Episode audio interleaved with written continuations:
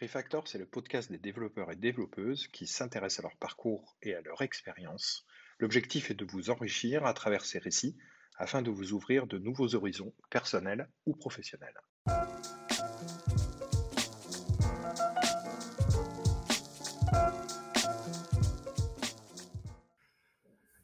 Alors aujourd'hui, j'ai le plaisir d'accueillir pour ce nouvel épisode de Refactor euh, Guillaume Vincent. Guillaume est un senior software engineer chez Red Hat, donc euh, une entreprise que beaucoup de nos auditeurs, je pense, euh, connaissent, un développeur software plutôt sur le côté web, web et full stack. Donc Guillaume, bonjour, merci d'être avec nous. Bonjour Pierre, merci de m'avoir invité. Euh, super belle boîte, Red Hat. Euh, ça évoque tout un tas de, souvenirs euh, pour moi. c'est d'ailleurs mes, je crois, mes premières joies et mes premières peines en informatique. première joie parce que tu es content quand ça démarre, un Linux. Euh, et première peine, euh, parce que t'es pas content quand ton noyau recompile pas au bout de 6 heures euh, en 1995 avec une version de Red Hat 3 ou un truc comme ça. je pense que tu sais de quoi je, de quoi je veux parler. Toi, tu as commencé l'informatique, tu es tombé dedans petit. Comment ça s'est passé cette découverte? Mon père était informaticien, donc j'ai eu accès à des ordinateurs très tôt.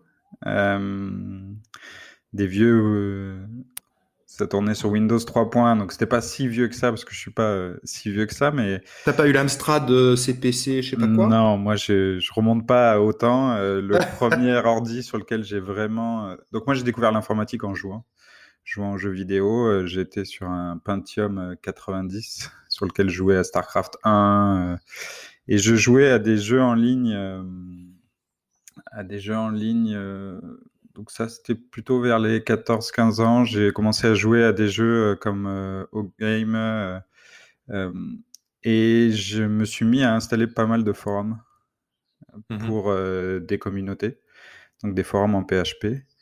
et c'est comment ça, que ça s'appelait ça? C'était PHP. comment ça s'appelait? Oui, ça s'appelait ce moteur super connu, la PHP Baby? Dans PHP. Il y avait un nom de forum ultra connu en PHP, je me souviens plus. Tu, Moi trois quarts du web était là-dessus, quoi. Trois quarts du web était là-dessus, quoi. Et j'ai installé des bases de données sans comprendre ce que ça. Tu vois, je suivais des tutoriaux et, et je modifiais euh, l'apparence pour installer des thèmes sur des sur des moteurs euh, de forum. Et c'est comme ça que j'ai découvert euh, l'informatique, en fait. C'est comme ça que j'ai découvert comment sauvegarder des bases de données, comment PHP MyAdmin et tous ces trucs-là. Exactement. on faisait des requêtes SQL et je savais pas du tout ce que je faisais. Je, je copiais-collais des choses que je voyais sur des forums. Donc c'était assez marrant. Et j'ai découvert la programmation un peu plus tard quand j'ai eu ma première euh, TI 89, euh, calculette scientifique, quand j'ai fait mes études euh, un peu scientifiques. Et là, je faisais des petits jeux, je faisais je faisais des, des, pompes pour mes cours de maths. Euh... Ouais, on a tous fait ça. Hein. Enfin, on n'a plus le droit de le dire, mais la prescription maintenant. Mais voilà. On a tous eu nos diplômes grâce à une calculatrice quelconque en fait, euh, et la mention ne tenait qu'à la capacité de mémoire de la de la de la machine. C'est ça. Est-ce que tu as fait de la as fait de la HP euh, de la HP aussi? Et HP 48 GX et tout le tout le bazar là? Ah, t'as raté quelque chose parce que à l'inverse de la TI 89, la HP, elle était en polonaise inversée. Donc déjà, il fallait que tu mettes ton cerveau euh, à l'envers. Parce que quand tu rentres les opérations dans, dans, la, dans les systèmes HP, qui sont vraiment des machines à calcul à la base, euh, elles sont plus conçues comme des ordinateurs, tu rentres d'abord les chiffres et ensuite tu rentres les opérateurs en fait. Donc elle est vraiment en inversé, tu vois. Tu veux faire 5 euh, plus 2, tu rentres 5 entrées, 2 entrées plus. Donc, tu imagines quand tu avais une équation qui était super grande, en fait, il fallait déjà que tu fasses une gymnastique intellectuelle pour euh, transformer l'équation au polonaise inversée. Non, merci TI euh, pour avoir fait un truc euh, assez évident où il y avait les parenthèses. Ouais. Par contre, elle était du coup, elle était beaucoup plus puissante et toutes les HP, elles étaient beaucoup plus puissantes. Mais après, tu les avais plutôt, c'était plutôt des, des, quand les gens allaient en prépa ou à la fac ou des trucs comme ça, quoi. Du coup, tu avais vraiment de la mémoire. Hein. Tu pouvais faire des, jeux vidéo carrément dessus. Tu avais fait des trucs comme ça, toi? Ouais, ouais, j'avais fait euh, jeux vidéo. Alors très simple parce que euh, parce que je débutais, mais euh, j'ai eu jusqu'à voir des, des Doom, des Doom ah Like sur la TI 89, donc il y avait un ah peu de... Et puis il y avait la TI 92, je crois, ou 91, je sais plus, qui était la version en dessus avec plus de plus de mémoire, plus d'espace. Avec du ray tracing sur ton écran de 50 pixels par 50 pixels. ouais, c'était quand même. C'était génial. C'est mes premiers Snake que j'ai fait, etc. C'était et la première fois, je me rappelle très bien la première fois que j'ai fait de la programmation, c'était avec mon père où j'avais récupéré un jeu et j'essayais de, j'essayais de le faire fonctionner. Enfin, il y avait des bugs dans le jeu et j'avais accès au code source. Euh, c'est la première fois que j'ai découvert aussi euh, l'open source et euh, je me souviens avoir imprimé le code source et essayer de le débugger pas à pas avec mon père pour comprendre pourquoi. Euh, euh, Mais il était open source le code déjà. Enfin, il était, euh, il était il ouvert. Était accessible puisque pour l'installer. Je veux dire, tu n'as pas accédé en, reverse engineering quoi. non, non, non, non. le truc quoi. Non, j'étais pas assez doué à l'époque. Non, non, je, je... c'était juste que j'avais installé le jeu, on téléchargeait des fichiers, puis j'avais accès au code source, c'était du basique. Et je me souviens très bien avoir imprimé le papier pour demander à mon père qui m'aide à le débugger. Et on a passé des sessions et des sessions euh, d'heures entières à essayer de. Il essayait de m'expliquer en fait. Tu vois, la procédure pas à pas, essayer de comprendre le code euh, dans la tête euh, sans l'exécuter. Et c'est vraiment là où je me suis dit. Enfin, je me le suis pas dit tout de suite, mais c'est là où je me suis dit c'est génial en fait. C'est une assez jolie histoire, ça, ce que tu me racontes, ça, de pouvoir partager comme ça des moments avec son père, où voilà, ton père c'était euh, son outil, sa profession, etc. Et euh, toi, tu en as des, des, bons souvenirs de partage de sessions comme ça, de regarder du code source et d'essayer de comprendre et de euh, quelque part participer à la, à la à la création de ton intellectuel informatique, j'ai envie de dire, tes premiers pas en algorithmique finalement, c'est ça? C'est ça, exactement. C'est pour ça d'ailleurs que j'aime beaucoup les coding goûter. Tu sais, les sessions l'après-midi par enfant où ils viennent faire du scratch.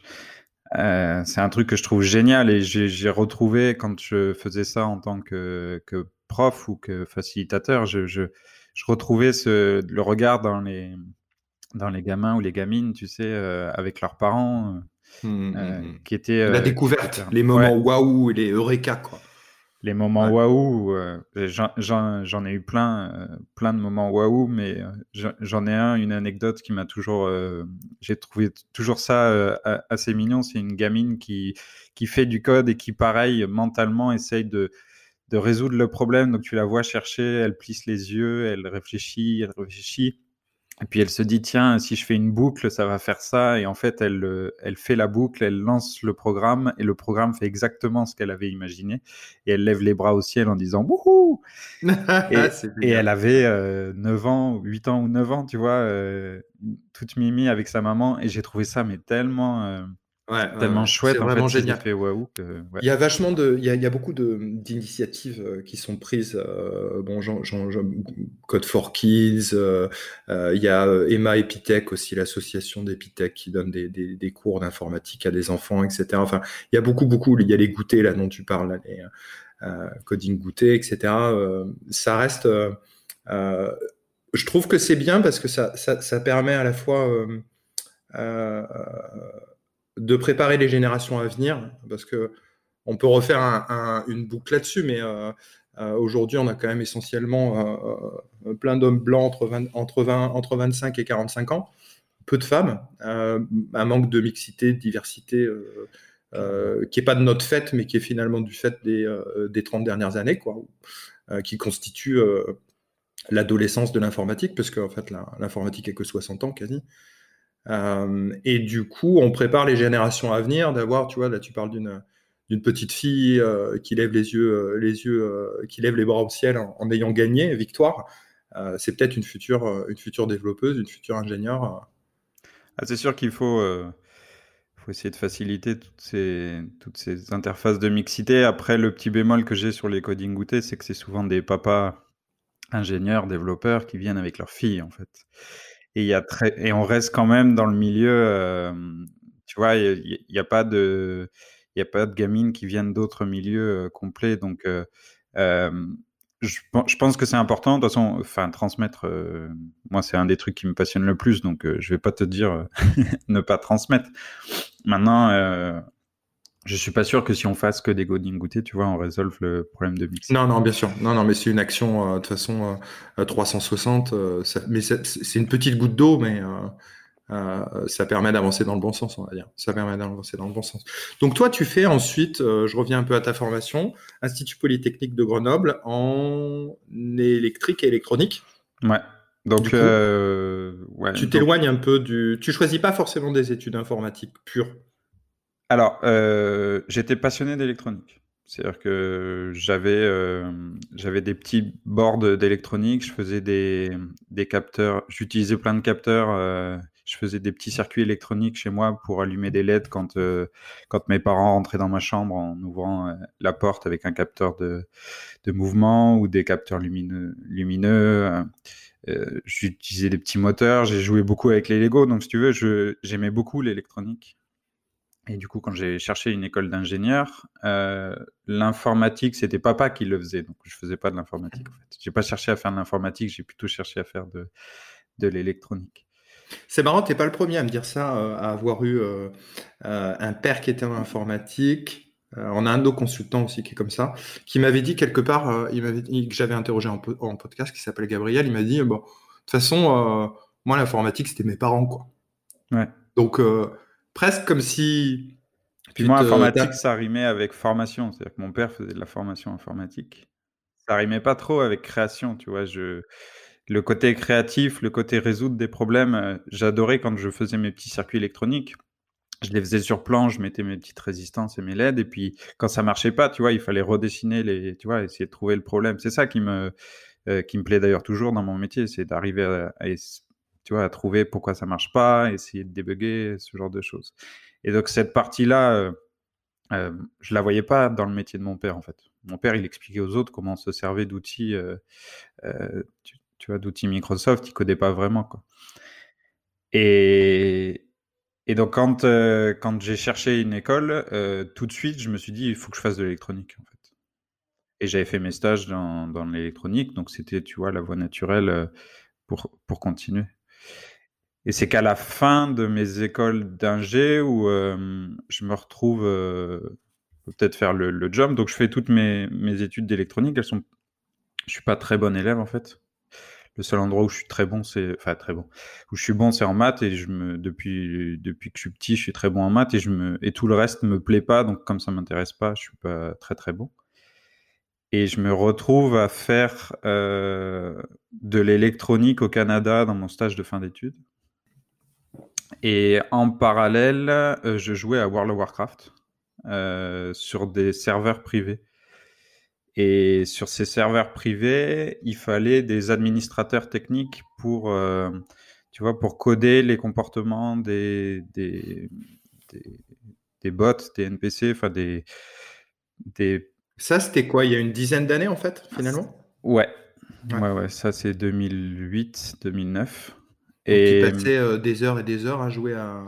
Ben en fait, comme c'était, j'étais au Canada, euh, je travaillais, mon stage était en système universitaire. C'est la première fois qu'on me disait que je pouvais rester à la maison pour euh, pour faire mon stage. Donc je passais, euh, je sais pas, je passais beaucoup de temps, euh, un peu de temps à faire mon stage, beaucoup de temps à, à jouer à WoW et beaucoup de temps à essayer de débugger, ouais. débugger des problèmes. C'est les premières fois que je découvrais le C++, etc. Et pendant euh, six mois de stage, je me suis dit, mais euh, c'est ça que je veux faire en fait. C++, ça devait piquer quand même. Euh, ou t'en avais fait un petit peu en électronique Pas quand du même. tout. Pas du ouais. tout. Pas du tout. Ouais. Ça piquait, ça piquait énormément, mais c'était, ouais. euh, tu vois, c'est du didactique et puis à force d'en faire, euh... ça rentre.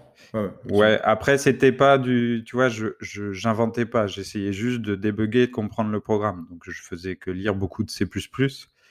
Et après, je disais, euh, bah voilà, quand j'essayais d'imaginer qu'est-ce que faisait le personnage dans le jeu et, et qu'est-ce que le code essayait de lui dire de faire. Quoi. Mmh, Donc c'était beaucoup de, c'est toujours pareil, c'était beaucoup de débugage, beaucoup de. Ouais, là on est on est plutôt sur la sur la l'approche de reverse engineering quoi, et d'essayer de, de, comprendre par le comportement derrière et de, de remonter dans le code. Et euh, et donc finalement après ton stage euh, de WoW, mon stage de WoW, je suis rentré, je me suis dit euh, je veux un métier dans l'informatique. Ouais. Et, et, alors là, ça a été vraiment un changement dans ma vie euh, complet. Euh, C'est-à-dire que j'avais juste le background euh, ingénieur. Donc, on t'apprend à chercher, on t'apprend à, trouver des solutions, on t'apprend à découper des problèmes en, petits problèmes pour les résoudre plus facilement. Et, et ben j'ai candidaté. Voilà, j'ai candidaté et j'ai demandé dans mes candidatures spontanées à passer des entretiens oraux pour leur montrer que en fait j'étais passionné, si tu veux, et que et que peu importe mon background, c'est que j'arriverais à faire un peu n'importe quoi euh, s'ils me donnaient ma chance. Et il y a une personne à Bordeaux qui m'a donné ma chance, qui s'appelle Frédéric Bernard, qui a, qui a un peu le même profil que toi, qui est euh, qui a monté une société de de services, une ESN, mais tu vois avec une dimension euh, euh un peu plus humaine pas trop. Donc, euh, Frédéric, à l'époque, travaillait chez Altran, euh, que tout le monde connaît, et il m'a donné ma chance, en fait. Il m'a pris sur profil, il n'avait pas, il avait pas de, de, mission pour moi, il m'a juste dit, euh, il m'a juste dit, viens. C'est le coup de, le coup de cœur chez nous, c'est ce qu'on appelle le coup de cœur avec un candidat, qui est qui est une, une partie. je le dis pour les gens qui, qui connaissent que l'extérieur souvent euh, assez négatif qu'on voit des ESN, mais il faut quand même le savoir, c'est quand même vraiment aussi euh, super humain. Et quand tu rencontres des candidats, on a la coutume de dire des fois on tombe amoureux d'un candidat, mais c'est pas c'est pas faux. C'est-à-dire on, on, on, on, tombe amoureux de ses soft skills, de sa personnalité, de, on le projette avec nous sur quelque chose. Il y a une vraie relation qui, qui démarre en fait. Mm. Moi, j'ai commencé du coup ma, ma, ma carrière de d'ingénieur, si tu veux, avec un CDI, mais deux mois d'intercontrat. Et, euh, et, et, quelqu'un qui est tombé amoureux de, ta, de ton profil finalement et qui s'est dit, euh, lui, je le prends parce que de toute façon, euh, j'arriverai à le mettre quelque part. quoi. C'est obligé. C'est ça, c'est ça. Et alors après, j'ai fait, j'ai fait des missions plus ou moins intéressantes. Tu vois, ma première mission n'était pas très très intéressante, mais j'ai pu découvrir les, le milieu bureaucratique de, de l'armée. Euh, j'ai travaillé chez EADS, donc euh, j'ai appris plein de trucs.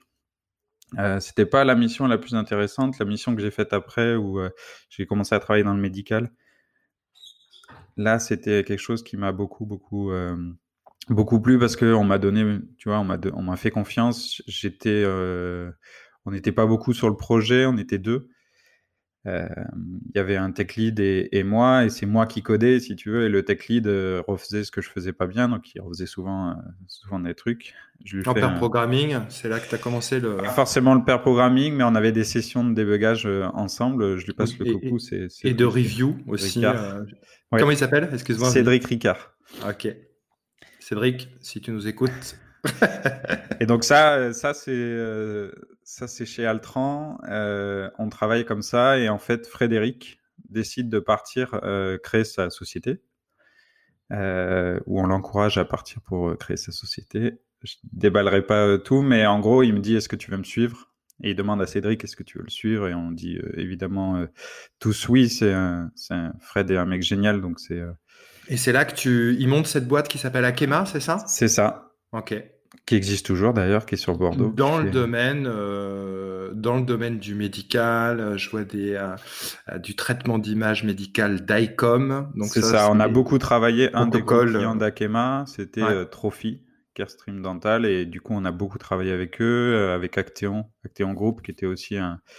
et d'ailleurs ils travaillent toujours avec eux. Ce sont des sont des piliers dans l'imagerie médicale et en effet on faisait de l'imagerie médicale euh, c'est la première fois que alors moi je faisais pas vraiment d'imagerie médicale si tu veux j'utilisais des des librairies des DLL euh, Windows faites par des spécialistes d'imagerie médicale oui notamment notamment tout ça derrière il y a beaucoup de C++ Exactement. Le back-end, en fait. Exactement. Moi, le seul, la seule truc que ça m'apportait, c'est que on faisait une passerelle entre Node.js euh, et les librairies C. Ouais, ce, qui est, euh, ce, qui est, intéressant, en fait, euh, tu appelais, euh, les DLL et les librairies comme une API, en fait. As fait Exactement. C'est ça. Mm. Exactement. Un wrapper sur, des WebSockets pour pouvoir faire du, du pseudo temps réel quand on était sur le navigateur. Ouais, donc du coup, avec un client léger de l'autre côté? Exactement. Donc des librairies de visualisation particulière, etc. Ou tout à la main sur le canvas? Et tout sur le canvas. Ah ouais, bien. Canva 2D, on faisait tous les traitements de pixels sur le Canva 2D. C'était la, grosse partie de mon travail, c'était ça, c'était de, de, on récupérait les images, les frames, il fallait les appliquer correctement, et tout ce qu'on pouvait faire côté client, on le faisait côté client. C'est assez novateur euh, pour l'époque, il me semble. Oui, à euh, l'époque, euh, on est en Ça devait être vraiment dans les premiers. Ouais. On est en 2012. bah D'ailleurs, ils y croyaient tellement pas qu'ils n'ont pas embrassé ça tout de suite. Ils s'en sont mordus les doigts après, mais voilà, c'était plus du prototypage. On était sur des choses où par exemple, sur certains écrans, tu sais, ils valident les, couleurs, les colorimétries. On est dans le médical, donc il faut tout, euh, tout valider. Et là, sur du web, ils n'arrivaient pas à le, à le, valider correctement. Donc, ils ne pouvaient pas récupérer les, les tampons euh, donc ils pouvaient pas le commercialiser. Enfin, il y avait plein de petites problématiques comme ça. Ouais, ouais, ouais, parce qu'en fait, toutes ces euh, et même les, les protocoles euh, clients légers, euh, Canva, HTML5, etc., etc. Ça a quand même pas été super fait pour faire des clients légers d'imagerie médicale. En fait, c'est juste un navigateur, quoi. Tu vois. Donc après, c'était censé aller sur des iPads pour des, tu vois, pour des pour des dentistes. De l'itinérance, ouais. C'était juste pour visualiser entre le panneau de visualisation euh, validé et leur bureau, si tu veux. Ou alors quand ils étaient à l'étranger et qu'ils avaient juste besoin de se remémorer quelque chose. Quoi. Ouais, bien sûr, bien sûr. Mais c'était euh, c'était très novateur à l'époque parce que aujourd'hui on a on connaît pas mal de, de euh, d'entreprises qui sont dans le domaine médical qui se lancent sur des clients légers aujourd'hui et ça pique encore quoi. C'est encore mm. un peu compliqué. et, et là, 2012. Ouais, c'est ça. Donc là, c'est 8 ans avant. Donc autant dire euh, trois générations avant. Et le truc rigolo, enfin pas, le truc rigolo, mais ils ont fait plein de choix. Par exemple, euh, je me rappellerai toujours, ils ont abandonné les WebSockets à un moment donné. Euh, donc au bout d'un an et demi de développement, je crois, ils abandonnent les WebSockets parce que on utilisait une librairie on avait commencé en Python, on avait fini après en, Node.js, mais quand on avait commencé en, Python, on utilisait comment c'est cette librairie de Facebook? Où en fait il y avait marqué que sur Windows, euh, comme il n'y avait pas d'event pool, on... c'était pas supporté. Et là, ils s'imaginaient tout de suite avoir des millions d'utilisateurs, donc ils se sont dit bah, comment on va avoir des millions d'utilisateurs, euh, que c'est pas supporté par Facebook, euh, Tornado le framework, on va on va pas l'utiliser c'est l'écueil du, du, founder euh, qui pense à quelque chose qui doit forcément scaler au début, alors qu'en fait, on s'en fout. Ah, les, les, entrepreneurs qui font ça, généralement, ils se trompent. Vaut mieux rencontrer le problème et puis modifier que faire l'inverse. Mais euh, tu as des problèmes de riches quand tu as des millions d'utilisateurs, en fait. Et c'est plus un problème, du coup.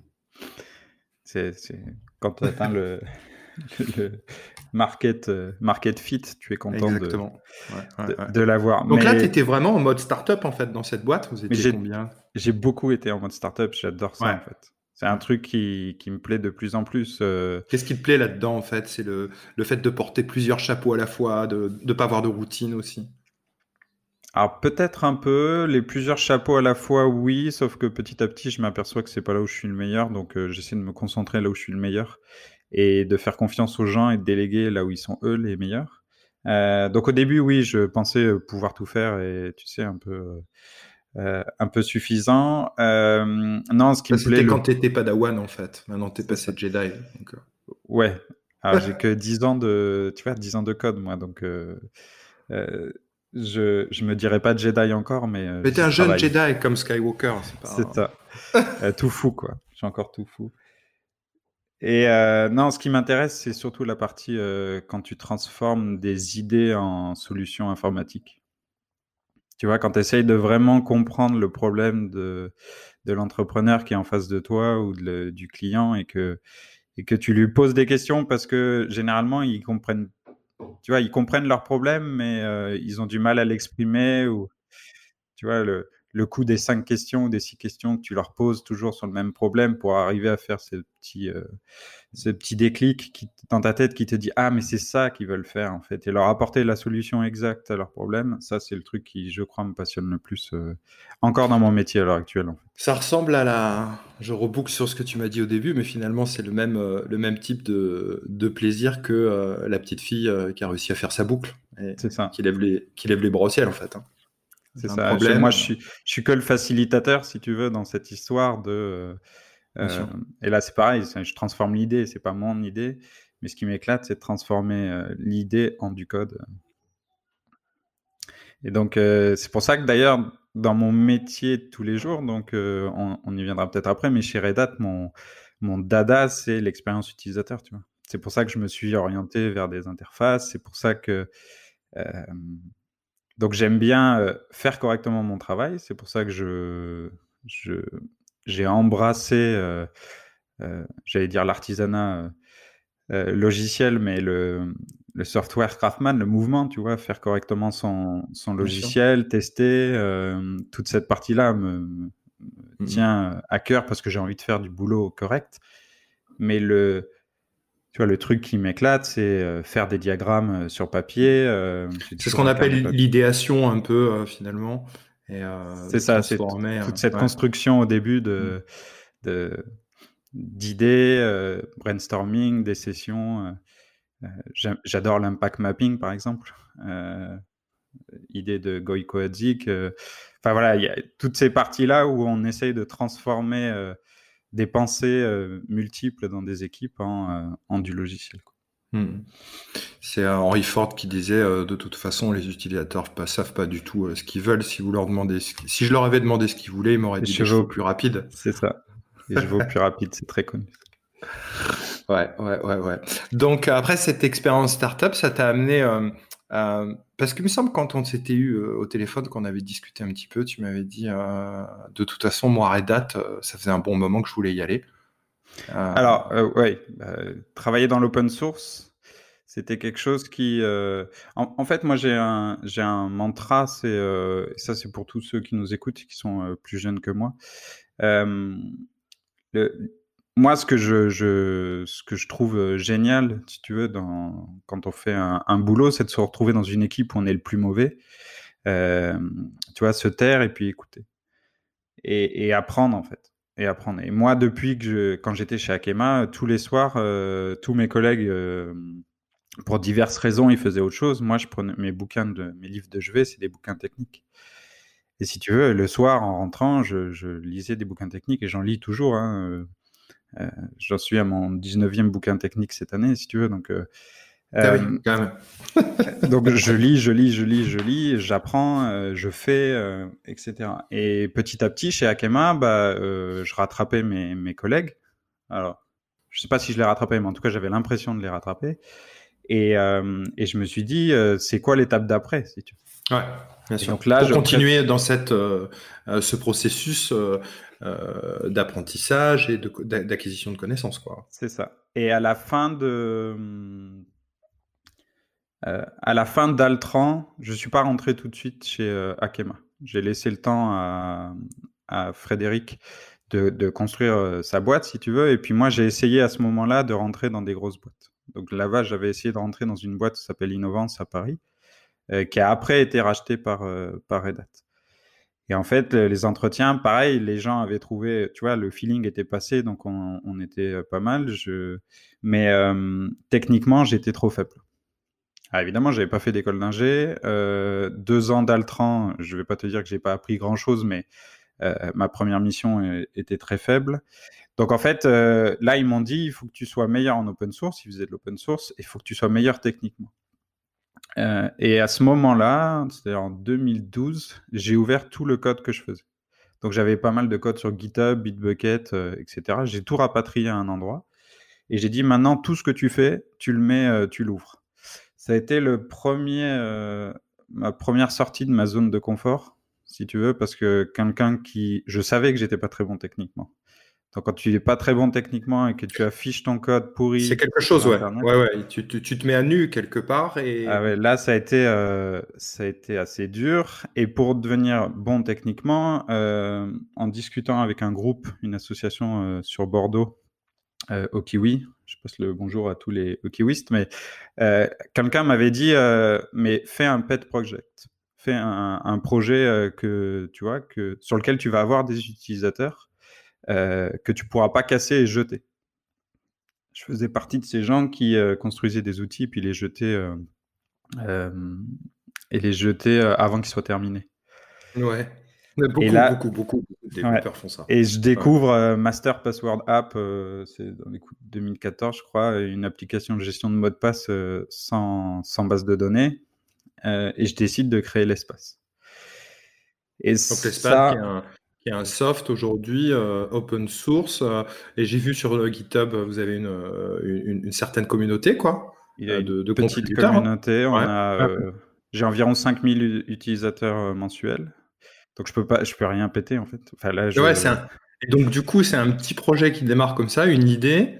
Euh... C'est ça. Et tu l'as pas jeté celle-là. Tu es allé jusqu'au bout. Et tu l'as. Je, suis allé jusqu'au bout parce que euh, parce que on fait top 1 Hacker News en, en 2016. J'ai fait trois fois top 1 Hacker News qui m'a valu quelques problèmes si tu veux parce que le le, site n'était pas fait pour tenir pour top 1 Hacker News. Si, si. Bah, c'est la chance d'avoir tout côté client, c'est que il y a une partie, c'est que du statique. Donc je j'ai subi la charge, je l'ai bien vu hein, sur les sur les graphes de stats, mais euh, non, le plus dur pour moi quand j'ai sorti l'espace, je le sortais chaque fois que j'avais une, une nouvelle fonctionnalité sur l'espace, je le mettais sur Reddit. Et si on regarde les premiers posts de Reddit, je me fais je me fais vraiment, je, je, fais incendier. je me fais incendier, je me fais défoncer. Euh, sur, quel, sur, quel, point tu te fais défoncer en fait? Bah, Surtout les, les, problèmes que portent ces outils de gestion de mot de passe, qui sont que bah, tu peux pas changer de. Si quelqu'un vole ton master password, bah, il a tes mots de passe actuels et tes mots de passe futurs. Euh, donc euh, là, tu es un peu embêté. Euh, et que au final, comme il y a les sites n'acceptent pas tous les mots de passe, tu vois, ils ont des règles particulières. Des contraintes, ouais. Des règles stupides, comme je les appelle. bah, tu es obligé d'avoir une base de données à côté. Donc, en fait, mmh. tu es, de toute façon obligé de, stocker quelque chose. C'était du troll ou des, vrais, des vraies raisons, finalement? Alors, au début, quand je les vois sur ça, je le raconte plusieurs fois, mais moi, je le prends perso. C'est-à-dire, je me dis, mais putain, j'ai passé, euh, j'ai vraiment passé beaucoup, beaucoup de temps sur Des ce, centaines d'heures à coder ce truc. Euh, c'est ça, je le donne gratuit, c'est open source, je je le ferai pas payer, si tu veux. Donc, il n'y a pas une notion, tu vois, il n'y a pas de page pricing dès le début, tu vois. C'est gratuit. En fait, t'es dégoûté, t'as un gros moment de dégoût, quoi, quand tu postes ça. La première fois que je poste, quand je m'arrête de développer pendant deux mois. Ah ouais, carrément. Ouais, Donc euh, gros, tu vois, euh, en me disant euh, putain, mais la communauté open source, en fait, moi qui croyais que c'était tout bienveillant, machin, je me rends compte. Tu te remets sur Windows, tu refermes tout ton code. Enfin, le truc était en dépression ah du développeur. Alors en 2012, en 2012, je, je désinstalle, enfin, je supprime tous les Windows que j'ai chez moi et j'installe que des Linux. Alors c'était un peu euh, extrême si tu veux en 2012, je sais pas ce qui m'a appris, mais en gros je mets tout mon code open source, je passe toutes mes distributions sur Linux. J'étais pas très bon en anglais, donc je passe tout en anglais. Euh, tu vois, je ah oui, tu te forces là aussi du coup. Ah ben oui, moi je suis un, euh, je crois au travail si tu veux, donc je, je, pense que si on veut réussir, il faut se donner les moyens et des fois, tu vois, il y a juste passer à l'action quoi. Si tu passes pas à l'action, tu peux pas. Et, ça fait mal, mais, mais tant pis, c'est pour la bonne cause, en fait. C'est un peu ça, quoi. Parce que là, on m'avait dit, est-ce que tu avais des expériences en anglais Parce que je voulais travailler aux, États-Unis et au Canada. Et, et j'avais dit, bah non, en fait. Et, euh, et je, en me rendant compte que j'avais même pas, tu vois, mon téléphone n'était pas en anglais, je, je regardais pas de vidéos en anglais, je lisais pas de bouquins en anglais. Euh, et c'est vachement marrant parce que j'ai fait un post euh, récemment sur LinkedIn qui était un petit peu euh, tapageur au niveau du titre. C'était euh, le dernier framework à maîtriser en 2020. Et, en fait, c'est l'anglais, quoi. je veux dire, faut, faut, se calmer en fait. Hein. C'est pas Next, Vue, tu vois, ou n'importe quel nouveau framework JS, c'est l'anglais. Pour un développeur, c'est l'anglais. pour une personne dans la tech, c'est l'anglais. C'est vachement important. Yes. Et donc, es... donc, du coup, qu'est-ce qui s'est passé pour euh, que tu aies tout passé en open source comme ça? Tu as rencontré un, un bolchevique, tu t'es mis au, communisme Non, c'est que je voulais vraiment rentrer chez Innova. Je hein. je, je troll là. Vraiment, je, vraiment, je voulais euh, rentrer dans cette boîte-là. Elle me faisait rêver. Euh, il faisait de l'open source, il faisait de l'open stack. Il, tu vois, il travaillait sur des distributions Linux. je comprenais pas qu'on puisse être payé à faire du code qui était ouvert. Pour moi, c'était tellement tu vois, le code était ouvert. Pour moi, c'était des gens le soir et le week-end qui faisaient de l'open source. c'était pas des gens payés par Microsoft, par Red Hat, par IBM, par Nokia et consorts qui font de l'open source. Tu vois, Mais il y a encore pas mal de gens qui comprennent pas le business model euh, euh, de ces sociétés. Euh, Je pourrais l'expliquer par exemple, si tu veux, comme Red Hat, mais ça va être intéressant justement, tout à fait. Donc, comment tu postules à Red Hat? Comment ça se passe? Comment on se dit, tiens, je sais pas, tu te dis, tiens, je... c'est un processus qui a pris du temps, tu t'es préparé, tu. C'est grâce à ma compagne. Derrière chaque grand homme, il y, a une grande femme. Hein. Ça, c'est... Alors, euh, moi, ça n'a pas été, euh, enfin, ça n'a pas été très compliqué. Euh, c'est toujours une, notion de relation, mais chez Innovance, il y a une personne qui a travaillé, que je pense qu'il a commencé à faire du coaching, puis après il a pris des parts chez Innovance, s'appelle Alexis Monville, que beaucoup, que beaucoup connaissent dans le milieu, et qui lui est rentré chez Red Hat puisqu'ils ont racheté Innovance. Donc Red Hat rachète pour 100 millions Innovance en 2000. 15 ou 16. Je dirais peut-être une bêtise, en fait, j'en sais rien, mais euh, dans ces, dans ces eaux-là. Et donc, du coup, Innovance devient complètement, euh, devient complètement Red Hat. Et euh, au travers de discussions, avec Alexis, on s'était rapproché, on avait fait, on avait organisé les premiers TEDx, TED indépendant à Bordeaux. Et du coup, euh, on avait parlé de coworking aussi dans des Agile Tours il y a, quelques années. Et euh, au travers d'une discussion euh, un soir, il, il, me dit Mais pourquoi tu candidates pas chez, chez Red Hat? Alors là, moi, dans ma tête, je me dis Non, mais t'es rigolo. C'est Red de fin de soirée bien arrosée. Pourquoi tu candidates pas chez Red Hat ah, Je ne suis pas sûr que c'était arrosé, mais en tout cas.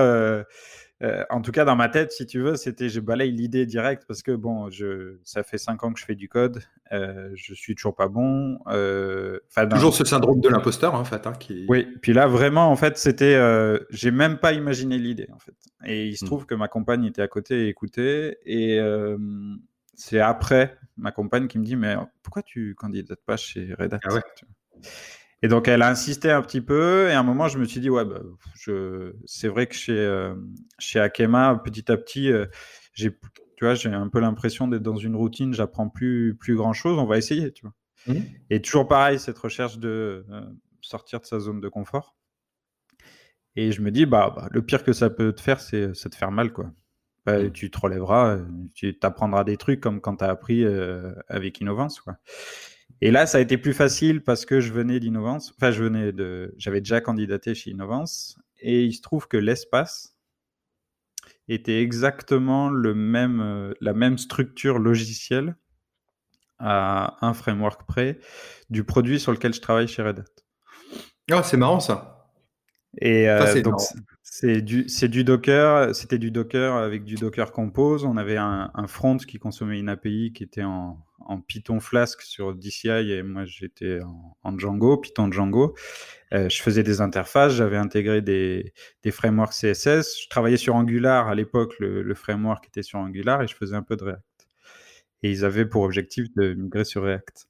Du coup, euh, la, morale de cette histoire, c'est euh, pour nos auditeurs, c'est notamment les, juniors ou les, plus débutants, les side projects que vous faites, les pet projects que vous faites, en fait, euh, un jour, ça pourra vous servir. Et de toute façon, le pire, euh, dans le pire du pire des cas, vous, aurez quand même appris quelque chose. Mais dans le meilleur des cas, on ne sait jamais. Vous pouvez tomber sur un recruteur qui tombe amoureux du, produit ou du projet, qui aime bien votre syntaxe ou, ou votre verve de code euh, de développeur hein, ou de développeuse. Et, euh, et là, on s'aperçoit que finalement, avec euh, bah, ce que tu avais fait avec l'espace, avec ton, projet, ton side project, bah, du coup, tu te retrouves dans une boîte où tu veux postuler qui utilise peu ou prou tous les, tous les frameworks que tu as, vus. C'est ça. Bah, ça m'a permis de rentrer chez Red Hat. Outre le fait que je connaissais, je connaissais des personnes, euh, j'ai pu montrer que je savais gérer une communauté, parce qu'on était à l'époque, il y avait 2000 euh, ou 2500 étoiles sur GitHub. Euh, je montrais toutes les, facettes de, des posts Reddit sur lesquels c'était, je m'étais fait allumer. toute cette partie-là, en fait, où j'avais montré que, OK, je je m'étais pas arrêté, j'avais continué à le développer, à apporter de nouvelles fonctionnalités, etc. Ouais, donc c'est à la fois du personal branding, parce que tu montres vraiment qui tu es. Tout à l'heure, tu nous as dit, euh, tu, enfin, c'est moi qui ai dit, tu te mets un peu à nu hein, quand tu ouvres tout, tu mets tout en open source, tu t'envoies des messages avec humilité et tu te fais incendier. donc il y a ça, le personal branding, et le fait de montrer tes compétences aussi techniques, de gestion de communauté, de gestion de projet finalement, dans son ensemble. Donc pour un recruteur comme Red Hat, c'est du pain béni, quoi. Il voit vraiment qui tu es et ton potentiel. Ouais, alors moi, le, conseil que je donne, c'est de faire un truc qui, tu vois, qui résolve tes problèmes à toi et qui te plaît, en fait. Parce que tu vas y passer du temps. Donc je vois plein de gens qui disent euh, pourquoi je serais obligé de faire un pet project? Non, t'es pas obligé en fait, tu en as envie. Si t'en as pas envie, tu le fais pas. Si t'as pas envie d'écrire sur un blog, t'écris pas sur un blog. Euh, euh, mais en fait, moi, mon média pour m'exprimer, et montrer ce que je savais faire et, m'éclater en plus, c'était de créer un logiciel. Au début, j'avais essayé de faire un blog et en fait, écrire sur un blog, euh, je, m'étais forcé à écrire en anglais, en français. Euh, je suis pas très bon en anglais. C'est pas ton canal. Donc, il faut trouver son média, il faut, il faut s'éclater, il faut passer à l'action en fait. Il faut, il faut, il faut faire des trucs. Et après, peu importe ce qui se passe, mais euh, moi, ça m'a aidé parce que je suis rentré chez Red Hat, mais pour d'autres, euh, rentrer chez Red Hat, ça peut être pour euh, tu vois, contribuer à quelque chose d'open source qu'ils utilisent euh, aujourd'hui. Et puis il y a Red Hat, mais il y a plein d'autres boîtes hyper cool. Justement, parlons-en de Red Hat, cette petite entreprise en forte croissance. Non, je plaisante, je ne sais pas combien de milliards ils sont, ils sont évalués, mais bref. Ça se compte sur les doigts d'une main pour l'instant. On est petit, mais comme on a été racheté par IBM, si tu veux, je pense que ça sera, on le saura plus maintenant. Oui, d'ailleurs, ça m'a toujours fait rire. Enfin, toujours fait rire. Hein. toujours applaudi des deux mains le tournant qu'a su prendre IBM en faveur de Linux euh, dans les années euh, fin 90, début 2000, très fortement. Euh, à, l'inverse, on avait Steve Ballmer qui disait que Linux c'était, le un cancer. aujourd'hui, Visual Studio Code est en open source et Windows intègre de plus en plus de, de, briques open source et open source tout un tas de code. Euh, et au final, ben voilà, Red Hat est racheté par IBM. IBM est, est leader sur euh, sur l'open source et euh, ils ont su prendre un, ils ont su prendre un virage très très intelligent à l'inverse de Microsoft, je trouve. Euh, dans cette histoire. Microsoft est beaucoup plus développé en open source que qu'on ne le croit. Azure? Non, mais ça, ils ont vraiment fait un, un tournant depuis à peine 10 ans, mais très très fort, un tournant À, 180 degrés quoi. Ah oui, oui, clairement, clairement. Bah de toute façon, c'est simple, open source est en train de manger le monde. Donc, euh, euh, que tu le veuilles ou non, euh, tous les serveurs de toutes les Fortune 500 tournent sur de l'open source. Facebook, Google, fait tout, toutes les startups. Mais c'était loin, loin, loin, loin, loin d'être un pari gagné il y a 10 ans. Très ah, loin. Oui. Et oui, oui, oui, oui. Puis vendre de l'open source, si tu veux, c'est encore. c'est encore autre chose. C'est encore autre chose. Quand euh, faut s'imaginer IBM qui rachète euh, plus de 30 milliards de dollars euh, une boîte comme Red Hat qui a un peu de brevets mais pas, pas tant que ça et tout le code est open source. Donc en fait tu achètes 10 000, 10 têtes. il faut être sûr que derrière, tu vois, tu, retrouves le monétiser et que tu as un business model qui tient la route, quoi. C'est ça. Donc le business model de, alors on peut, on peut caricaturer pour que ça soit euh, plus simple, euh, parce qu'en plus, je ne suis pas le spécialiste de ça, mais on vend du support. On, vend, du, on vend, du, support quand on est, euh, on productise des produits open source. Donc, on a plein de produits open source comme OpenStack. OpenStack, si vous regardez le nombre d'entreprises qui travaillent sur le projet Upstream, donc le projet open source euh, accessible à tout le monde. Il y a tellement de contributions, etc., qu'il faut quand même quelqu'un derrière qui regarde le code, qui le package, qui le mette à disposition et qui te permette de l'installer sur une plateforme pour que ça fonctionne. Ça se fait pas. Il y a tellement de projets qui gravitent autour, c'est tellement complexe, il y a tellement d'acteurs que si tu as pas quelqu'un euh, qui a les épaules un peu solides, qui est capable de te l'installer sur une distribution, qu'il maîtrise, euh, pour faire tourner. Qu'il assure quelque part euh, euh, sa, sa, sa, maintenabilité, les évolutions, les mises à jour, la sécurité, etc. Bah, les problèmes d'IP, de, de, de, licence et dans tous les sens. Alors les problèmes de licence, pas, pas tant que ça. Je pense pas que les gens achètent Red Hat pour les problèmes de légal ou pour les problèmes de licence, mais ils, l'achètent surtout pour le support et puis pour le, maintien en conditions opérationnelles euh, pendant des années. Euh, sur OpenStack, euh, ça le fait pas. Mais sur RHEL, on a des supports qui dépassent les 20 ans.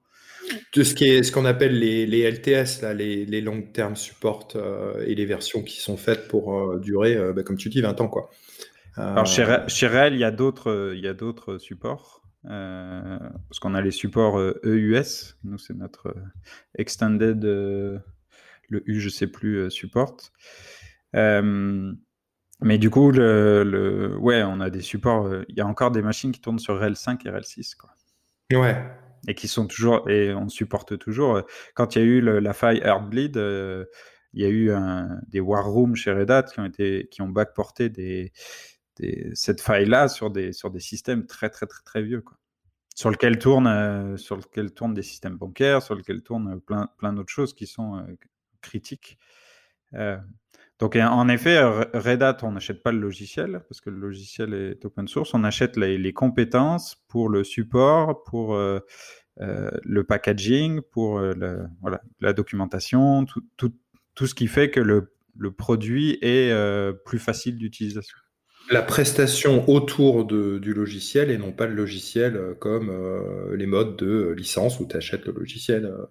C'est ça.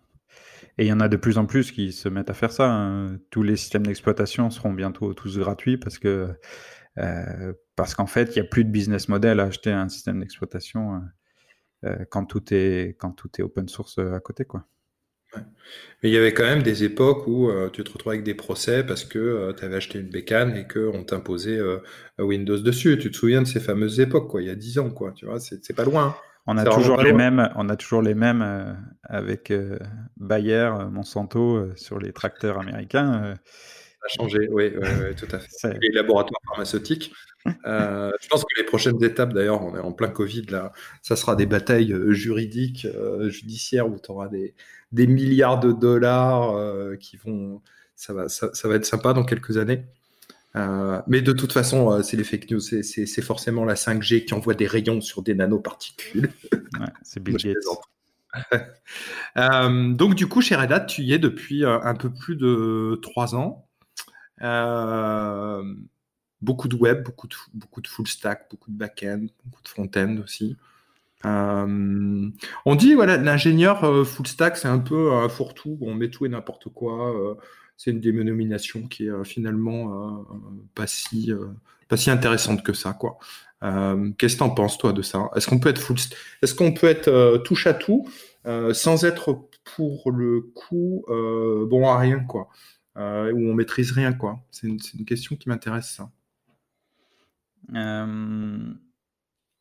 Moi, j'ai ma spécialité, si tu veux, c'est c'est j'ai un peu d'agilité, là où je suis le meilleur, c'est pas moi qui l'ai dit, c'est c'est mes collègues, mais c'est découper le problème en petits problèmes. Et en Donc ça, c'est l'école d'ingénieur et de ta façon de, voir les problématiques, hein, de ta méthodologie de travail finalement. De, de pouvoir voir le, le, parcours, le chemin, euh, tu vois, comme un GPS. Donc c'est là où je, ma compétence maître, euh, moi je dis souvent un full stack, c'est un, une personne en T. Tu vois, elle est, elle, forme un T où tu as une compétence centrale qui est euh, prédominante et puis tout le reste, euh, bah, ça gravite autour et on peut pas tous être bons en, tout. En tout. Chez Red Hat, il y a des gens qui viennent me voir pour, pour du React, pour de l'intégration Patternfly, parce que j'en ai fait beaucoup, parce que j'ai fait des migrations, parce qu'il y a peu de gens qui font du JavaScript chez Red Hat, enfin peu de gens euh, par rapport à ceux qui font du, hardware, euh, du kernel, etc. Mais donc du coup, cette compétence-là, euh, comme je travaille et que je fais du, React et du TypeScript, et eh ben, j'ai, je suis meilleur. On vient chercher, c'est ça. Je suis parmi les meilleurs en JavaScript et en TypeScript chez Red Hat parce que parce que j'ai la chance de travailler avec que un certain nombre de personnes, quoi. Et, donc, quand on me dit euh, full stack, ça sert à rien, euh, moi, mon boulot à l'heure actuelle, c'est pas de, tu vois, c'est pas d'avoir une interface qui est ultra rapide. C'est, c'est, je, je, j'interagis pas avec 15 euh, millions d'utilisateurs à la seconde, quoi. Donc, en fait, de savoir comment marche le moteur React, j'en ai pas eu besoin et ça m'intéresse pas. C'est pas la partie qui m'intéresse. Oui, parce que tu fais principalement des, des outils derrière de d'intégration, de back-office, Je fais des outils de test. Je fais, on fait des outils en fin de production chain. donc on a, on a quelques partenaires hein, qui, où on télécharge beaucoup, beaucoup de données. Donc nous, on est euh, on a besoin de beaucoup d'espace de disque, mais on a des optimisations sur euh, les transferts de données. On a et toute cette partie-là, nous, ce qu'on nous demande, c'est un, logiciel qui fonctionne. Et ce logiciel, il tourne, il fonctionne. Euh, même si je fais du full stack, j'ai des compétences en, tu vois, en Ansible. On fait de l'intégration continue et du déploiement continu. On fait du vrai CI/CD. le tout en open source. sur, on n'utilise pas de framework. Donc, on, tu vois, on fait tout, euh, euh, à la main. Et, euh, et, donc, du coup, bah, heureusement qu'il y a des gens comme moi qui font du full stack. Et heureusement que dans mon équipe, j'ai des super gars qui. Il y a des DB qui savent très bien. Des, des, administrateurs de bases de données qui savent très bien comment ça marche. Il y a des experts en Python, il y a des experts en, en packaging RPM. Tu, tu, vois, il y a. On, vous êtes de, de, software, software engineer chez Red Hat? Ah, le nombre, je sais pas. En tout cas, dans mon équipe, on est 8 et c'est 8 senior software engineers. Ouais, ouais. Euh, et chacun a ses compétences et chacun, si tu veux, euh, un full stack, c'est intéressant parce que ça fait liant entre plein de trucs, quoi. Moi, quand on me demande de déplacer, enfin, de, d'essayer de, structurer une interface qui va aller consommer une API, quand, euh, quand je design l'API, je brainstorm avec quelqu'un qui est spécialiste du back-end, euh, bon, bah, il peut pas me dire n'importe quoi. Je, je, sais de quoi je parle. Et... En fait, il est juste à la frontière entre, euh, entre vraiment le côté back-end et, et, vraiment le côté interface utilisateur et utilisateur usability du, du software.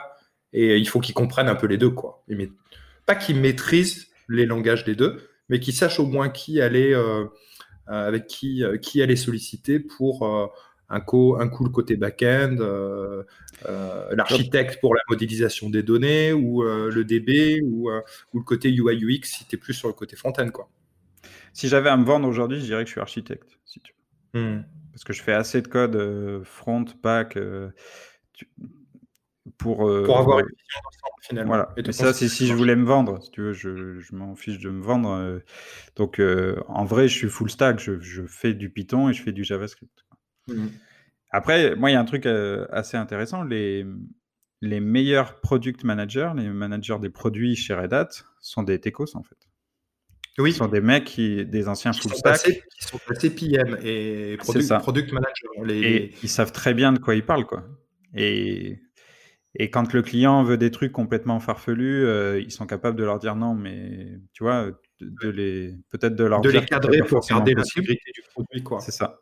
Bien sûr, bien sûr. Et donc, en moi, les, les, les full stack font des excellents, euh, tu vois, des, excellentes personnes pour pouvoir brainstormer, pour essayer d'apporter des solutions novatrices, pour euh, parce que quand on est ancré, si tu veux, sur une techno, qu'on est spécialisé dans le back-end, etc. Euh, alors, premièrement, on ne travaille pas toujours dans sa spécialité. et après, peut-être on s'ennuie. Enfin, je sais pas. il y a peut-être des gens qui adorent ça. Moi, je moi, tu vois, d'avoir plein de problématiques différentes, ça me. c'est assez intéressant de voir que, tu vois, tu viens de me faire euh, toucher du doigt quelque chose. On parle souvent de hum, euh, l'évolution euh, de carrière d'un software engineer, d'un développeur, d'une développeuse. Et tu viens de me faire remarquer qu'effectivement, un des chemins possibles, alors il y en a plusieurs, hein, tu peux devenir manager, bon ça ok d'accord, d'accord, on a, compris cette évolution possible. Euh, tu peux monter dans la technique et devenir architecte. Euh, tu peux sortir de la technique, aller plutôt vers le côté produit et devenir product manager à un moment donné. Euh, du même côté produit, il y a aussi, aussi potentiellement le côté product owner, qui est encore différent. donc en fait, il y a plein de chemins d'évolution possibles, soit dans la technique, soit en dehors de la technique, soit plus sur le côté managérial. et c'est intéressant parce que la technique, est-ce que tu as cette impression-là à toi? Je te pose la question. La technique, elle avance, la technologie avance très très vite, euh, de plus en plus vite, parce qu'on est dans l'exponentiation de la technologie euh, et dans le côté où l'exponentiel fait très mal, euh, de plus en plus mal, on va dire, au niveau de sa vitesse. Est-ce que tu ne trouves pas que c'est un peu une course folle de rester dans la technique et de devoir se maintenir à jour tout le temps, tout le temps, tout le temps, tout le temps, tout le temps. Remettre le travail sur l'ouvrage en permanence, en permanence, en permanence? Ah, il y, y, en a qui n'aiment pas ça. Moi, vu le nombre de bouquins techniques que je lis, si tu veux, c'est un truc qui me fascine. Toi, c'est plus ce qui t'excite finalement, ce qui te stimule, quoi. C'est ça. Moi, je. Alors après, je te dis. Euh, Mais tu peux comprendre que ça, ça puisse créer une espèce de. Ah, évidemment. Oh, il y en a marre, euh, ça va trop vite. Genre, encore un Puis après, plus on monte, si tu veux, moi, plus je rencontre, euh, j'ai eu la chance de travailler avec deux stagiaires récemment chez Red Hat qui venaient d'universités américaines et c'était pas les, c'était pas les derniers des, euh, je travaillais avec deux femmes qui, qui étaient, mais techniquement, c'était à 100 lieues. Et quand tu, quand tu parles avec elles, tu sens que ça va très vite, en fait. Et en fait, c'est juste qu'en grandissant, on, notre cerveau, il va moins vite, il nous faut plus de temps pour apprendre, et les nouvelles techno, etc.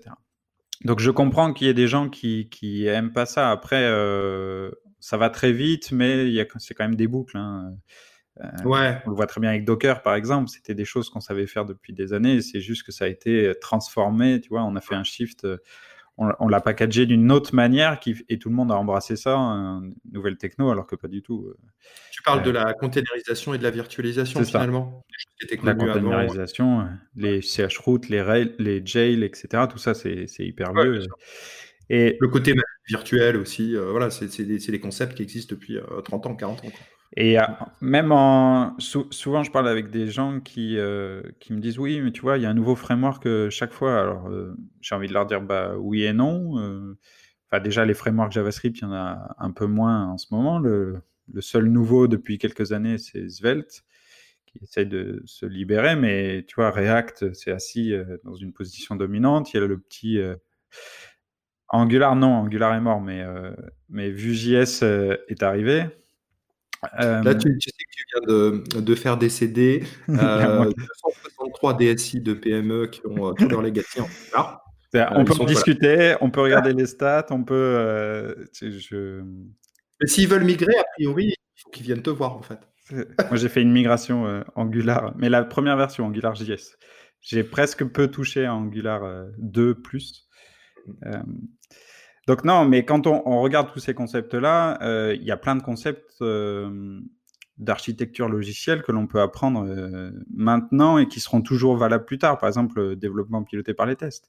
Alors, peu importe le framework, le développement piloté par les tests, c'est une technique que vous n'allez pas perdre et si vous l'apprenez maintenant, elle sera valable dans 20 ans. Le TDD. Alors maintenant, il y a beaucoup de choses, le TDD, le B, le BDD, le DDD. Il y a tout un tas de trucs avec. Le DDD, c'est un autre BDD euh, behavior. C'est euh, euh, j'en fais pas beaucoup, mais le DDD, Domain Driven Design, c'est quelque chose qui, si aujourd'hui on apprend des concepts, parce qu'en fait le, DDD c'est rien d'autre que essayer de parler un peu avec son client, essayer de comprendre son langage.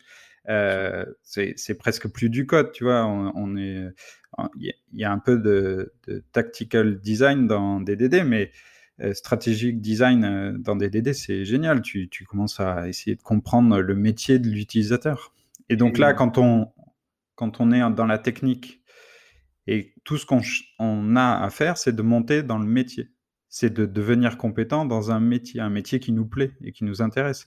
Parce que demain, les compétences en, euh, je, te, dis une bêtise, mais si tu travailles dans le bancaire, que tu deviens spécialiste, que tu comprends les termes euh, du système bancaire, euh, bah, ça va pas changer demain. Le langage, la technique va peut-être changer, mais ce qu'il y a derrière. quand, tu es un métier de software engineer, tu es comme un, plombier dont les outils changent en permanence. Alors, je suis d'accord que la façon de, de, créer des évacuations ne change pas tout le temps et tous les deux jours, mais les outils pour les changent tous les jours. Tu vois ce que je veux dire? C'est un peu. Il y a des nouveaux outils, mais je pense qu'on regarderait, on s'apercevrait qu'il y a des, inventions tous les jours dans le métier de tout ce que. Et pourtant, les, les plombiers ne changent pas aussi souvent. Tu vois, ils ne changent pas d'outil aussi souvent. Alors peut-être que de temps en temps, ils changent d'outil parce qu'il y a un outil qui fait mieux les choses. Mais moi, par exemple, je vais donner une anecdote. Je regarde sur Instagram des gens qui. J'ai rénové ma maison. Donc je suis des gens euh, euh, comme Takayaka qui font des, des bandes euh, sur du placo. Bah, ces gens-là, ils, te montrent des nouveaux produits tous les quatre matins. Pourtant, lui, quand il fait ses bandes, il les fait toujours de la même manière à la spatule. Alors que maintenant, il y a des machines qui te font les bandes. Euh, tu mets le plâtre dehors, tu amènes un tuyau, euh, tu les projettes euh, comme de la peinture, et puis après, tu passes un râteau et c'est fini et tu n'as plus besoin de faire tes bandes. Bah oui, mais. Et donc, c'est pareil, mais Takayaka, il est toujours capable de faire des bandes, il est toujours capable de travailler, etc. Donc la question, elle est plutôt, elle est plutôt, ben, qu'est-ce qu'on a envie de faire? Et si ça nous fatigue de devoir apprendre tout le temps, il faut se poser la question de est-ce qu'on a appris les bonnes, les bonnes choses? Ouais, ou est-ce que c'est le bon métier aussi? Tu vois, c'est comme euh, souvent quelqu'un qui me disait, euh, c'est euh, Arnaud Lemaire qui faisait cette analogie sur les appareils photo que je trouvais génial. Si tu veux, tu peux apprendre à faire de la photo, apprendre les focales, les ouvertures, la luminosité, tout ça. Ou alors tu peux apprendre le manuel de ton Canon 5, 5, 5S. Et bon, bah, tu as le 6S qui sort, tu es obligé de réapprendre le manuel, tu vois. Et donc, euh, tu peux passer ton temps à apprendre le manuel jusqu'à en être épuisé et de plus savoir, euh, euh, tu vois, et ne plus avoir envie. Ou alors, tu peux apprendre à faire de la photo et puis tu vas toujours retrouver tes petits avec un peu de pratique dès que tu as un nouveau petit. C'est pour ça que moi, prof de maths à la fac qui disait, de toute façon, vous êtes en, études d'informatique là, mais euh, vous vous rendez compte que euh, le monde, il appartient pas aux, aux informaticiens, hein, ni dans 5 ans, ni dans 10 ans, ni dans 20 ans. Alors nous, on était tous bouche bée, on va dire, il est vache quand même. En cours déjà, on est en cours de maths, c'est prise de tête. Ah, toi, t'aimais les maths, mais voilà. Euh, et, le gars nous dit, non, vous avez choisi des études d'informatique, ça sert à rien. Non, et juste après, il terminait en disant, non, vous n'avez pas compris.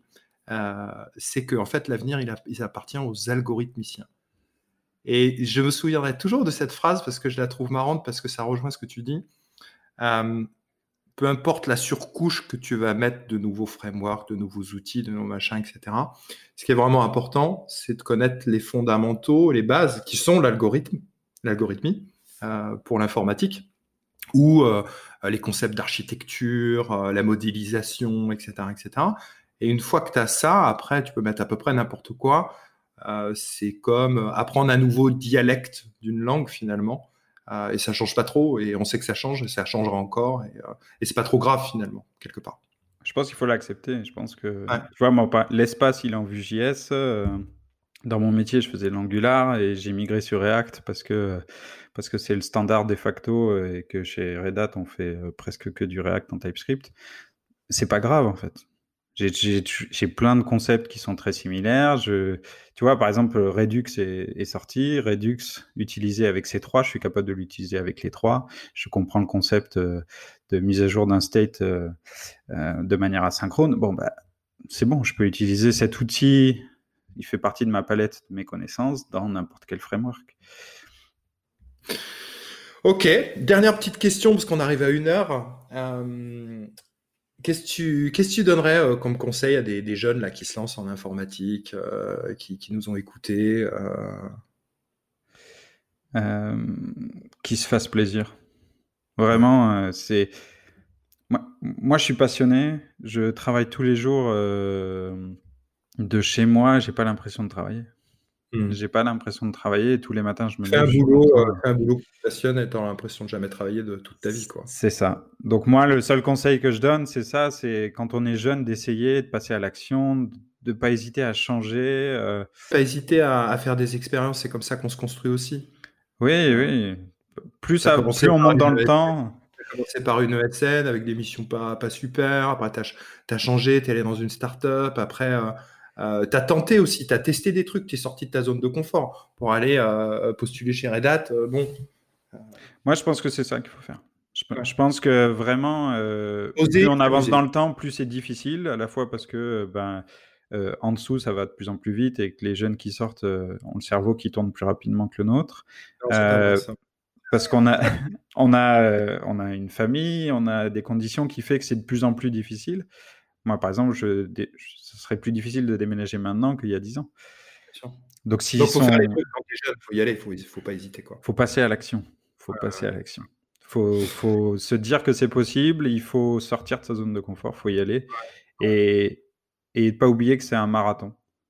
Oui, pas se cramer, pas se cramer dès le début. Ouais, mais dans le monde où on est, on se dit que si ça marche pas en un mois, euh, ça marchera pas. Euh, mais en fait, non, Enfin, moi, j'ai craché euh, trois ou quatre entreprises avant euh, d'en réussir une et encore, euh, je touche du bois et je reste humble parce que je sais qu'on peut, on peut la cracher demain aussi. Donc, Exactement. Ça arrive pas ans, j'ai fait pour rentrer Ça arrivera peut-être à 30, ça arrivera peut-être à 40. Quoi, et, Tout arrive à point à qui sait attendre. Exactement. un marathon, il faut juste faire ce qui nous plaît. Le... Parce que le marathon, c'est difficile, donc il y aura des hauts et des bas. Mais... il faut s'entraîner. Et toute la partie qu'on est en train de faire tous les jours, ben, on s'entraîne jusqu'à un moment. À un moment donné, ça passe. Merci beaucoup, Guillaume, de, ce super moment passé avec toi. Merci, Pierre, pour ton invitation. De te, découvrir un petit peu plus. ces podcasts sont aussi l'occasion de me faire un, un, réseau de, gens euh, très très sympas. Euh, bientôt, je vais euh, recevoir Philippe Charrière, qui est chez GitLab. Voilà, je pense que tu as déjà entendu parler de, ce je monsieur. Le suis sur Twitter. Voilà, donc je rencontre des gens super sympas, passionnés et où il y a beaucoup de beaucoup d'informations très intéressantes de leur parcours. Merci Guillaume, à bientôt. Merci, salut. Vous êtes développeur ou développeuse, vous souhaitez vous former sur des frameworks JS modernes comme React ou Node, retrouvez nos formations Flint Academy en cliquant sur le lien en description.